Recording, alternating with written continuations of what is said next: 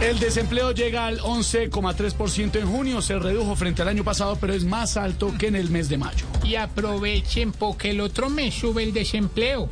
Con esa cantidad de uribistas desempleados que van a quedar. No, Aurora.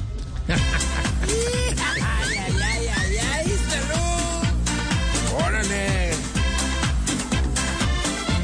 Que sube y que baja y que vuelve a subir. Las cifras del empleo subiendo están. Que sube y que baja y que vuelve a subir. A no ser que nos mientan como siempre saca.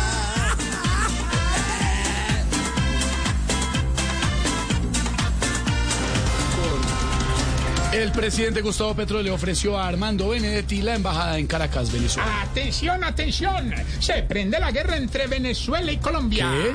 Sí, No. ya mandamos el primer petardo para Caracas. No.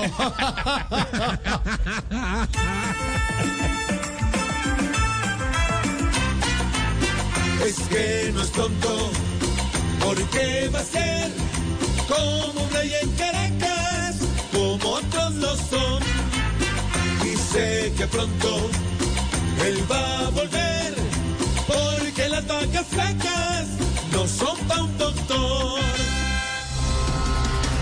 La Fiscalía de España pide ocho años de cárcel para Shakira por supuesto fraude. Ay, pero yo no creo que a esa muchacha Shakira la metan a la cárcel.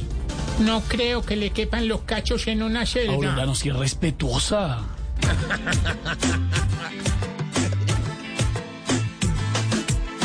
espera que te metan presa, porque Hacienda le tiene una sorpresa. Y si eso es cierto, creo que no te perdonan.